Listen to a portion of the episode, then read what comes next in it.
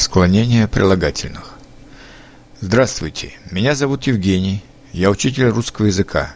Сегодня поговорим о склонении прилагательных. Склонение прилагательных вызывает определенные трудности. Они преодолеваются практикой, но не сразу. Во-первых, не бойтесь ошибок.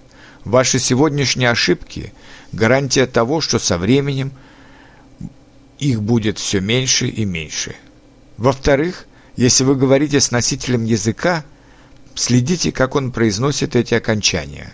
В-третьих, большинство падежных окончаний прилагательных безударные, а поэтому они произносятся нечетко, а следовательно, ваши ошибки будут не очень заметны. А сейчас я вам дам образцы склонения прилагательных. В каждом роде есть твердый и мягкий вариант – в связи с тем, что прилагательное всегда используется существительным, я вам предлагаю именно такие сочетания. Мужской род – твердый вариант. Одушевленные. Именительный падеж – новый друг. Родительный падеж – нового друга. Дательный падеж – новому другу. Винительный падеж – нового друга. Творительный падеж – новым другом Предложный падеж о новом друге. Неодушевленные. Именительный падеж – морской воздух. Родительный падеж – морского воздуха. Дательный падеж – морскому воздуху. Винительный падеж – морской воздух. Творительный падеж – морским воздухом. Предложный падеж о морском воздухе. Мужской род – мягкий вариант – одушевленный, именительный падеж, хороший человек, родительный падеж, хорошего человека, дательный падеж, хорошему человеку, винительный падеж, хорошего человека, творительный падеж, хорошим человеком, предложный падеж, о хорошем человеке. Мужской род – мягкий вариант неодушевленный. Именительный падеж – последний день, родительный падеж последнего дня, дательный падеж последнему дню, винительный падеж последний день, творительный падеж последним днем, предложный падеж о последнем дне. Такая оппозиция одушевленных и неодушевленных существительных, а следовательно связанных с ними прилагательных, существует только в мужском роде и во множественном числе – Смотрите об этом больше в моем уроке «Поддержанная система в русском языке» библиотеки Линка. Если коротко, то в винительном падеже одушевленные существительные мужского рода и множественного числа, а также связанные с ними прилагательные, принимают окончание родительного падежа, а неодушевленные – именительного падежа. Вот и вся разница.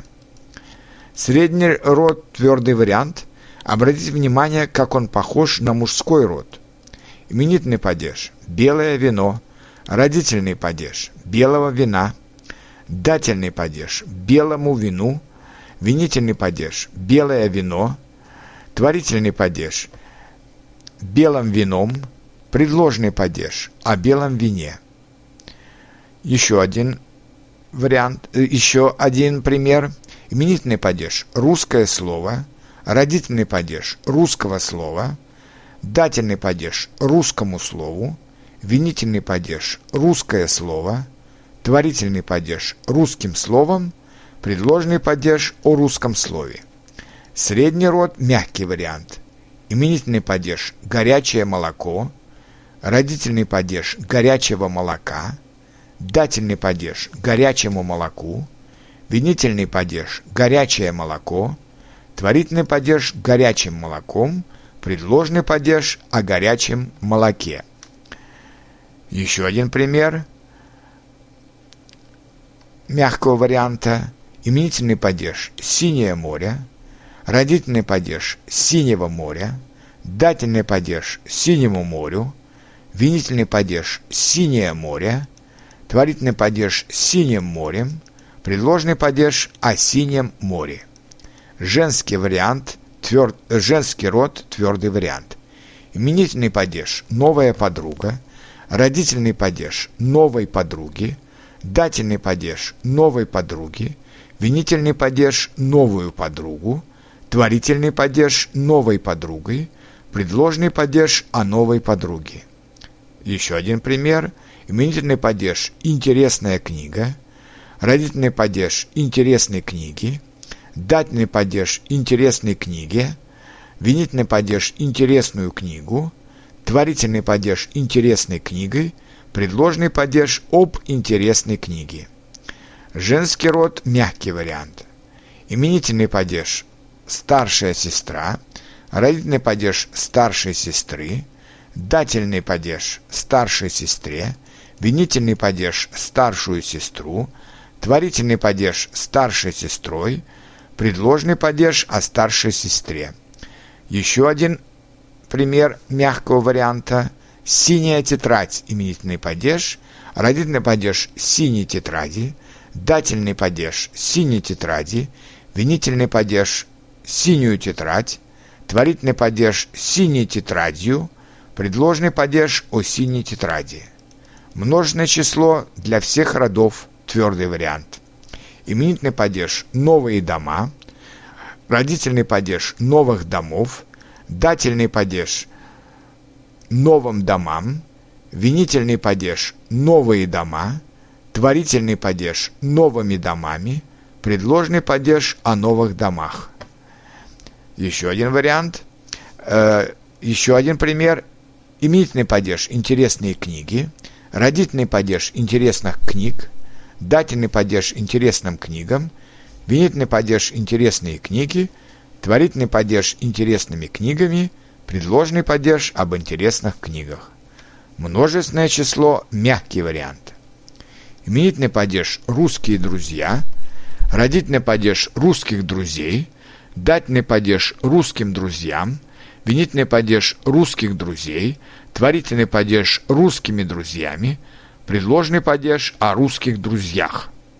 Еще один пример мягкого варианта – именительный падеж «последние дни», родительный падеж «последних дней», дательный падеж «последним дням», винительный падеж «последние дни», творительный падеж «последними днями», предложный падеж «о последних днях».